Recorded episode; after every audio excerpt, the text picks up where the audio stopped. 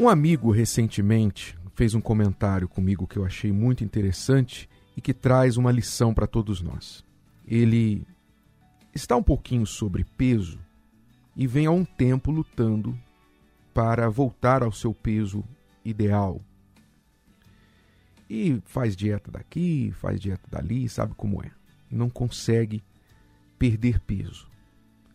Então alguém o recomendou buscar um nutrólogo, ir ao médico, procurar saber o que está acontecendo, para ele então, sob a orientação médica ou de um especialista, trabalhar nesta questão.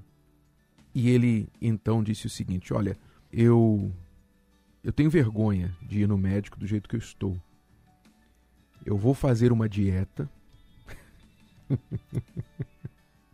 Primeiro eu vou fazer uma dieta, eu vou perder alguns quilos porque eu sei que ele vai me fazer subir na balança. Ele vai mandar eu tirar a roupa. Ele vai perguntar o que eu estou comendo. E eu tenho vergonha dessas respostas. Então, eu primeiro vou reduzir um pouquinho o meu peso e depois eu vou ao médico.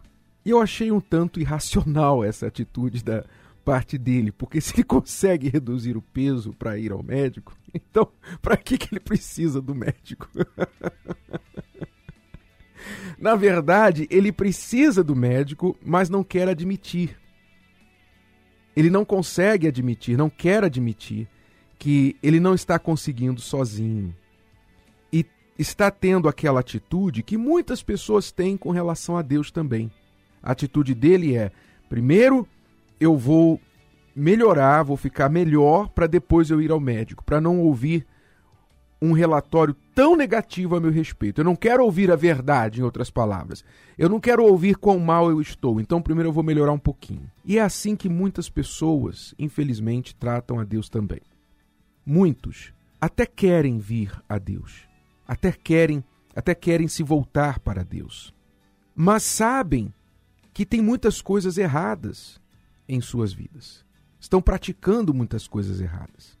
Então elas pensam assim, eu já ouvi isso muitas vezes de pessoas. Elas pensam assim: "Não.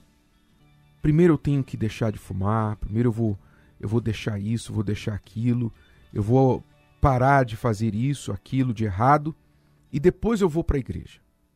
Aí sim eu vou para a igreja quando eu estiver mais santo, em outras palavras. Agora eu sou um pecador muito grande, muito ruim. Então, nessa atitude, elas não compreendem o verdadeiro papel de Deus e a sua verdadeira condição, a sua real necessidade. Uma vez, Jesus fez um seguinte comentário: Os sãos não necessitam de médico, mas sim os doentes.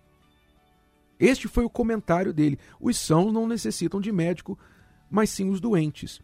Então, referindo-se a ele mesmo, como ele trata das pessoas, ele quer dizer o seguinte: quando nós estamos realmente caídos, arrebentados, submersos no pecado, sabe?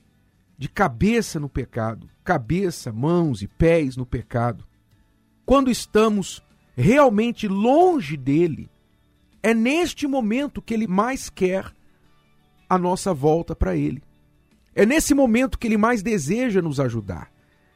É errado pensar, primeiro eu tenho que consertar a minha vida, primeiro eu tenho que ser perfeito ou tentar minimizar os meus erros para então voltar para Deus, porque eu tenho muita vergonha, eu acho que Deus não vai me aceitar.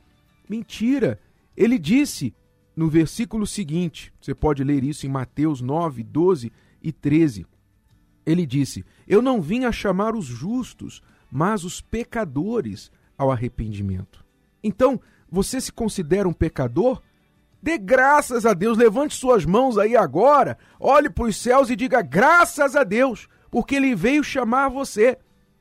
Está escrito aqui: Eu não vim a chamar os justos, mas os pecadores ao arrependimento. Ele veio chamar você, ladrão, você, prostituta, você, mentiroso, você traidor, você amante, você enganador, você que faz os esquemas, você da facção criminosa, você que matou, você que estuprou, você que tem aí mágoa no teu coração, que agrediu, que fez coisas que você tem vergonha até de lembrar, até sozinho, quando você lembra, você se sente mal, que dirá falar sobre isso. Ele veio para chamar você. Você! Ele não veio para chamar aquela pessoa que se acha justa, que estufa o peito, empina o nariz e fala: Eu sou uma pessoa boa, caridosa. Olha, Deus, Deus deve estar muito feliz comigo, porque eu faço um grande favor em servir a Ele. Eu faço a Ele um grande favor. Deus não veio chamar essas pessoas. Deus veio chamar os pecadores. Você, do jeito que você está aí, quebrado, sujo, triste, abatido, deprimido, afastado, é você. Ele quer você. Então não deixe que essa voz te engane, dizendo para você: não, primeiro você tem que se ajeitar, você tem que se acertar, você tem que se arrumar, você tem que estar tudo certinho para você então ir para Deus. Senão ele não vai te aceitar. Mentira! Ele quer você assim, quebrado, estropiado, como você está. E se você vier, sabe o que vai acontecer? Você tem ideia do que vai acontecer? Você sabe como é que Deus recebe pessoas como você? Ele dá uma festa. Há uma festa nos céus quando um pecador se arrepende e vem para ele, dizendo: Me ajuda, eu preciso de ajuda. Eu não estou sabendo nem podendo fazer o que eu quero fazer para mudar minha vida sozinho.